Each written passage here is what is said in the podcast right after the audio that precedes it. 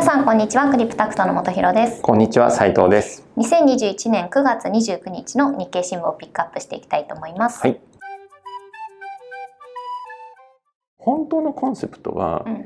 もう起きたらこういうでかいところは公的資金入れざるを得ない。うんうんうん。もう入れざるを得ないからこそい。平時から、要は通常状態からもうなんだろう厳しく規制することでうん。これを遵守するんだったら、うん。もうもし何か経済に何かあった時はうん。もうお金入れ入れますよっていう、そういうそういう発想。今日なんですけどアプリだと金融経済。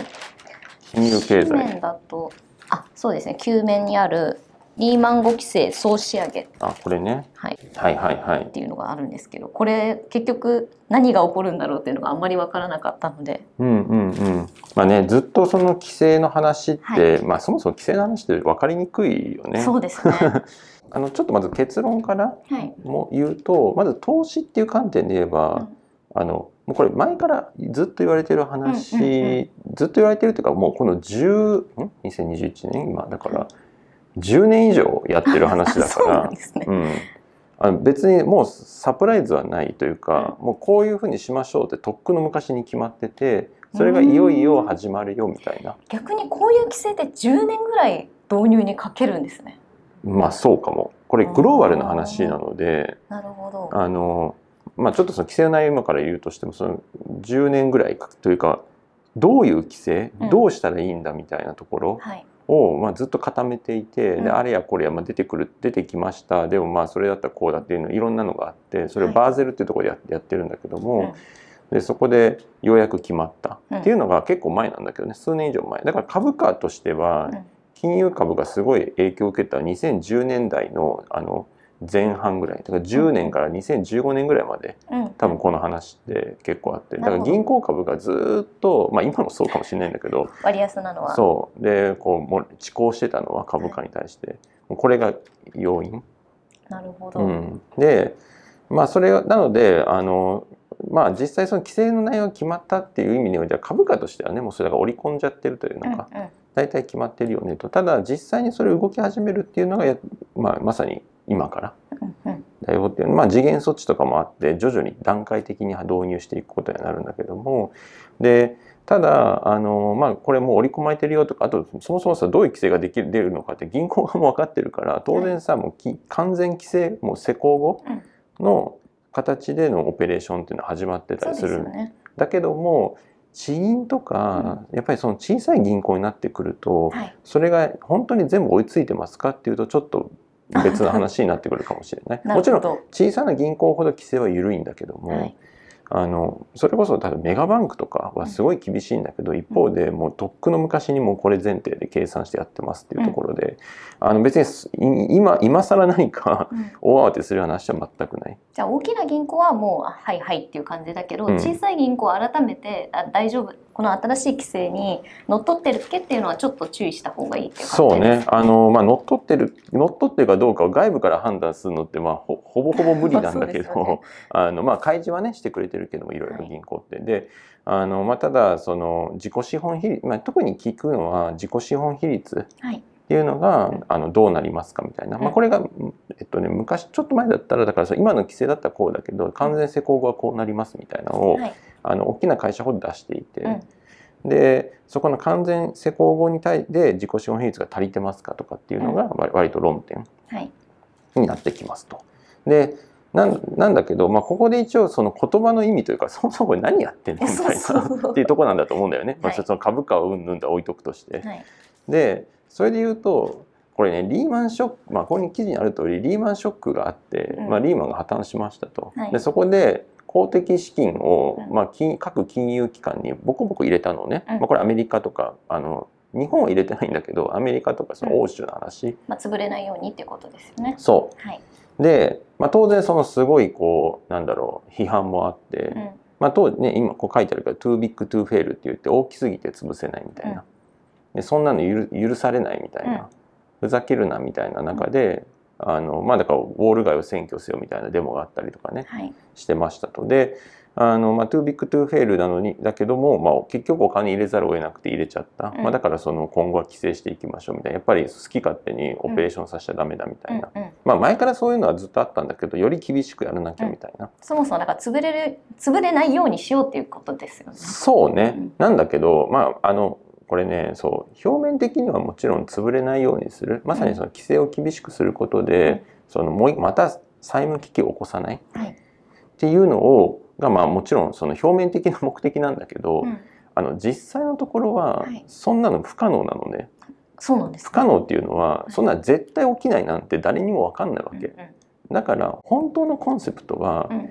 もう起きたらこういうでかいところは公的資金入れざるを得ない。うんうん入れざるを得ないからこそい。平時から、要は通常状態からもうなんだろう厳しく規制することでうん。これを遵守するんだったら、うん。もうもし何か経済に何かあった時はうん。もうお金入れ入れますよっていうそういうそういう発想どちらかというと、ね。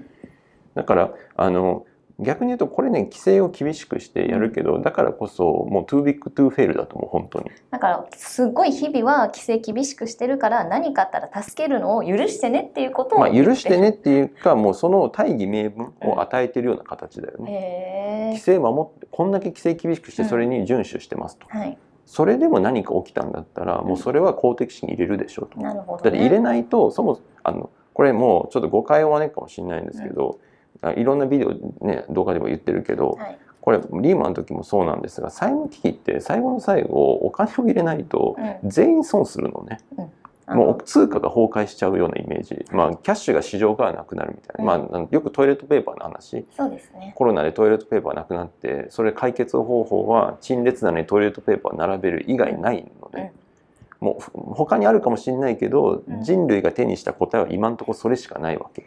これについてはね斉藤がノートでも以前記事にしたので。だいぶ前だけどね。よかまあったら、あのそれはいいんだけどあの要は最後の最後救うにはお金通おかさお札をするしかないというかな、まあ、お金を通貨供給するしかなくて、はい。もっと言うとそれ信用不安の連鎖をとどめるためにはその信用を供与しなきゃいけない。信用を供与するっていうのは潰さないっていうことなんだけども、それ以外に方法が事実上ない、うん。まあ、それをしないんだったら僕たちが今預けてる銀行預金とか全部なくなっちゃうっていうことを意味するから、そんなの誰が望むのみたいな話なわけ。はい。でもだからこそもうそれしか答えないんだったら、うん。それを堂々もう迅速に、うん。これもリーマンショックの時も反省としてはまあこれもいろんな意見はあるけどもリーマンをそもそも潰すべきだったのかっていう議論があるのね、うんうんうん。潰したからこんなことになっちゃったよね。となるほど。潰さずに公的資金さっさと入れとけそうリばよかったーマンに入れとけば、うんリーマン一つで済んだはず、なるほどなねのにリーマンショックが起きたことで、はいはい。それがもうパンデミックのように広がっちゃったみたいなのがあの実態だったからじゃあもう迅速にリーマンが潰れるかどうかなんてさもう今日明日の決めなきゃいけないみたいな話の時にバッとお金を入れれる体制を作るためには逆に言うと平時かうん。ら厳しい規制をしてもうその大義名を与えないとダメだよねっていうのが本当のコンセプト。もちろん表向きはねこんだけ規制をするからはい。債務危機はもうより起きにくくなりました。それはもう事実。明らかに昔よりかはすごい厳しい規制で、あの逆に要要は銀行はリスク取れないような形になってるのね、そういうことですね。そう。だからリスク取れないし収益上げる機会もなかなかないんだけども、うだから株ももらえちゃったりするんだけどその代わり安全度はめちゃめちゃ増してる。うん。それは間違いないけどそれでもさ絶対に潰れないかどうかなんか誰にも分かんないからあの最後の最後はそういう話、なるほどね、はい、ですね。でまああのいろいろねこうこれはあの自己結局自己資本比率みたいなのがあって、じはい。なそれ何ぞやっていうと銀行っていろんなリスク資産を持ってるのね、リスク資産を持ってるんでおお金を預かってます。預かったお金でいろいろ運用してます、まあ、運用の中の一つとしてあの企業にローンをうん。お金貸したり。ローンを出すとか。でも企業向けのそういったローン融資だよね。はい。融資も あのそそれもリスク資産として見られるのね。まあ企業側が潰れちゃったらお金返ってこないですもんねだからそういったこうで株の投資もリスク資産国債、日本国債もリスク資産みたいな、まリスクの度合いは違うけどってこあもちろん。だからそういったいろんなものをリスク資産として見ていてもちろん債券債券の中でも国債の方がリスクもうリスクほとんどないとかゼロみたいな形だったりするんだけど、うんうん。一方でそれリスクゼロのものばっか投資してると全然収全然収益ないから 多少リスクあるもので運用しないとそもそも預金の金利にならないというかそう、まあ、会社のなんだよ銀行の人件費も払えないよみたいな話になっちゃうからそうですね。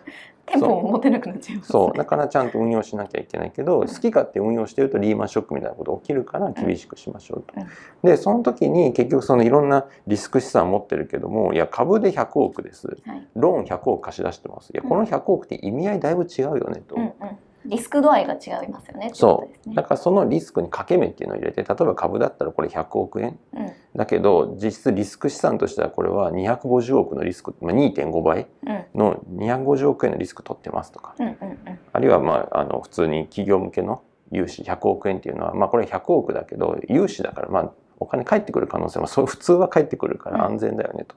だからリスク資産としてはじゃあまあこれね85%だ85億円ぐらいですよとか。うんうんうん。そうすると同じ100億と100億でもリスク資産リスクウェイトうんっていうものをかけた後で言うと85億対250億みたうんうんいな、うん。このリスクウェイトをどうかけるかっていうのもすごい議論があったのね。はいはい。でそういったこうリスクウェイトをかけた後うのん。資産の合計に対してどれぐらい資本が積まれてるか自己資本、っていうのが まあ自己資本比率。はい。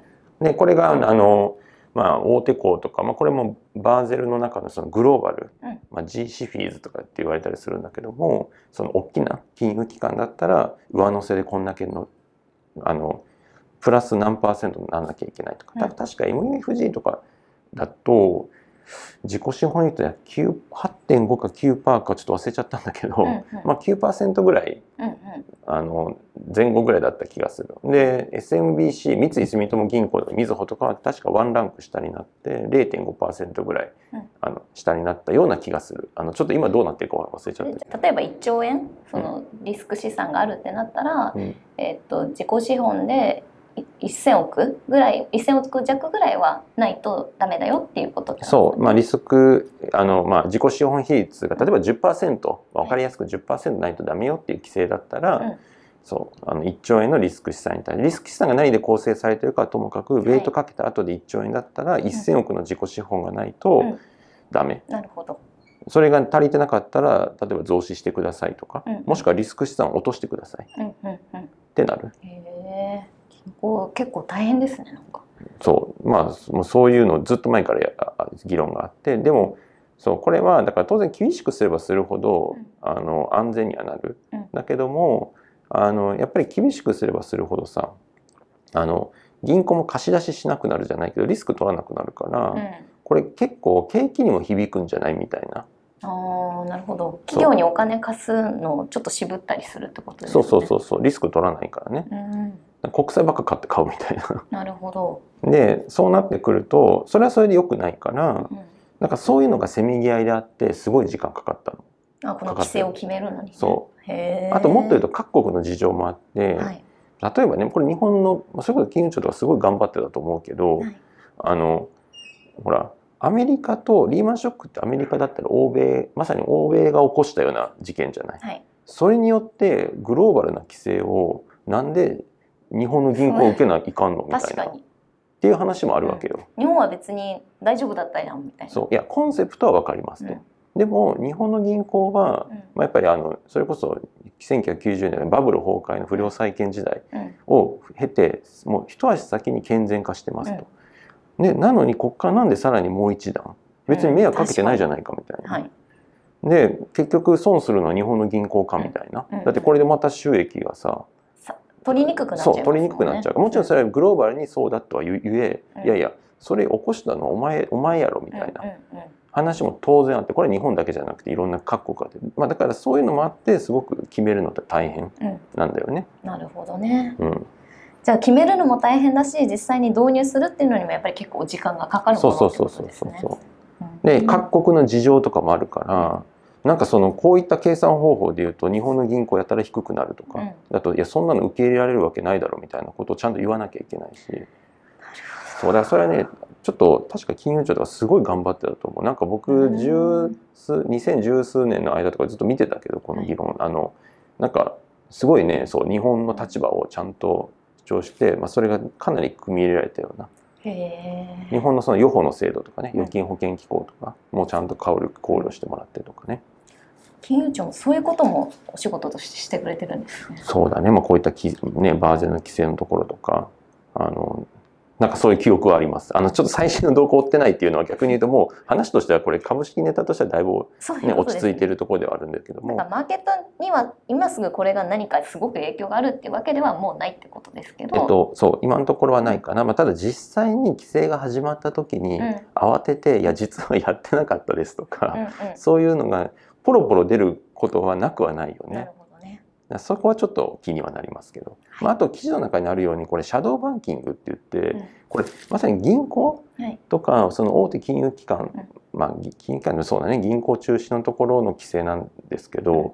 その銀行以外のその携帯のお金を扱ってるビジネスっていうのがどんどん増えてきていて、はいでそこの話じゃないんだよねこれ。うんうんうん。だからそのそれをまさにシャドーバンキングって呼んだりする。別に怪しいことをやってる会社じゃないんだけどね。なんかちょっと名前が怪しく聞こえるけど。銀行業ではないんだけど、まあ、お金を集めて運用するみたいなビジネスをやってる会社ってことですかね。そう、はい。そういうのが増えてきてて、うん。そっちのウェイトがどんどん大きくなってるから、うん。そっちに結局リスクうん。残ってんじゃないみたいな議論は引き続き残っなるほどね。ね。今回は銀行への規制なんだけどうん じゃあそっち側への規制ってしなくていいのみたいなところも。そう規制もそうだけども結局次の何か債務危機とか何か危機が起きる時は銀行発じゃなくてそっち側結局規制してなかった側、も漏れてる側じゃないみたいなっていうのがこの影の銀うんうん行っていうところですね。はい。これからそういうところもちょっとチェックされるっていうかそうね。これからどうしようみたいなところ、すごい警戒はみんなしてるけどどう警戒していいか分かんなないるっていうねうん、はい。ところです。まあそういうお話でございます。はい。ありがとうございます、はい。あとちょっとまあ少しだけ気になったのは、はい。デジタルだと一面？まあ多分しあそうですね。この値上げ戦略戦略外資が先行っていうので、まあ、フォルクスワーゲンが日本で最大10万円値上げってなんかこう、一見こ高級車の10万円値上げって、まあ、別になんか、うん。はあみたいな感じのところもあるんですけどこういうなんか値上げみたいなところが進んでくると結局ねなんか2%成長させたいとか言ってるけど給料がもう手元の給料は別に上がってないので、うん。どんどんなんか買えるもの少なくなって景気悪くなっちゃうのかなっていうのもちょっあとこの記事を見て思ったんですけど。ああのまあ2%っていうのは多分インフレ目標で、これだから本当に値上げ、はい。これこれ見るとねコストアップ要因だからずっと自動車もコストがね上がってるとかそうもそうそうそうそもそも部品不足してるからみたいな、そうするといつか最後は消費者にしわ寄せがいくはい。っていう意味でや、まあ、ようやく来始めてる感じはあるよね。であの2%インフレで言うとインフレはだからこういう値上げで達成できちゃうかもしれない。うんうんもちろんこれは単にねフォルクスワーゲン上げますだけだけど、はいい、ろんなものにそれが波及すると。うん一方でもっちゃん言う通りそのね給料が増えないと、うんだからこれ完全に悪いインフレ。うんだから日本の日本人のその購買力が減ってるというのか、うんでこれ多分どっかにも書いてあった気するけどその円安？はい。あ最近、直近ねちょっと円安気味まあアメリカの金利が上がってるっていうのもあるんですけど。悪い円安っていうそうそうそうそう、悪い円安って書いてあってまあちょっとこの記事の中身ちゃんと見てないんですけどあのはい。結局円安になると、まあ、一昔前はさ輸出が伸びて、うん。円安になったらなんか輸出企業の儲けがとかってあるんだけど、今ってもう現地生産で現地で売ってたりするから、はい。もちろん日本で作って輸出ってもあるけど、うんもうだいぶそのい円安効果輸出による円安メリット効果って薄れてきてね。薄れてきていて、一方で輸入する人たちはさ、うん。円安になればなるほどもっと高い値段買わなきゃいけない、うん。で当然それって価格転嫁するから、あの別に給与は増えないんだけど、うん。あの普通に消費者からすると値段がどんどん上がっていく。輸入要は輸入商材の値段上がっていく。輸入商材の最たる例ってもうエネルギーとかだからあそういうなんですね。だって天然ガスとかね。あももうあのガスの値段も上がります。円安にもなりますだと、うん。もう倍でねあの円建ての価格って増えていくから、当然そんなのその消費者に価格転嫁するだけだからね。じゃあ電気代とかが上がっちゃうってことですね。電気代もガス代も、まあ、ガソリンもそうかもしれないけども水、まあ、光熱費は上がっちゃうかもしれないしでそういうのが、ね、上がると当然いろんなものうん。その水道、こまあ、光熱費を使って何かものを作るって当たり前だからね。そこにも響響いてくるかもしれない。うん。だからあのちょっと別の記事でね悪い円安っていうのもあったけどこういったこうじわじわ値上げインインフレしかもそのいいインフレじゃないうん。ちょっと悪いかもしれないみたいな。でもうちょっと言うとこれ金融緩和とかどんどんやってると資産価格とあと資産価格はすごい上がってます。うん。で物の値段もこういう形で上がり始めましたってなるとちょっとスタグフレーションみたいな。うんうんこれも去年の年末うん。とか年明けぐらいにスタグ今年はスタグフレーショうんン懸念みたいな撮影したと思うんだけど、うん。本当それが来始めてる可能性が値段は上がるけど自分の給料は上がんないみたいな、給料上がんないけどいろんなものが上がうん。上がり始めちゃってるみたいな。はい、っていうっていうことが、まあ、ちょっと起きるかもしれないうん。し、まあまあ分かんないけどね、なんかまあそういう匂いのするなんかあの記事かなと。で、まあ、それで言うと投資っていう観点で言えば、い、やだからねもう本当にもう理想的には日本で作ってて日本に工場があって売り上げはなんか輸出っていう企業はひょっとしたらすごいいいかもしれない。だって人件費はそんなに上が上がらない。はい。だけど海外にはさ物、まあ、円安効果もあってプラスだしうん。むしろ海外ってどんどんインフレしてるから、物の値段はどんどん値上げできる。値上げはできるわ。あの固定費はさあのそうそうそうそうそう。工場日本の工場で作ってるからみたいな、で円安効果もあってなおよしみたいな。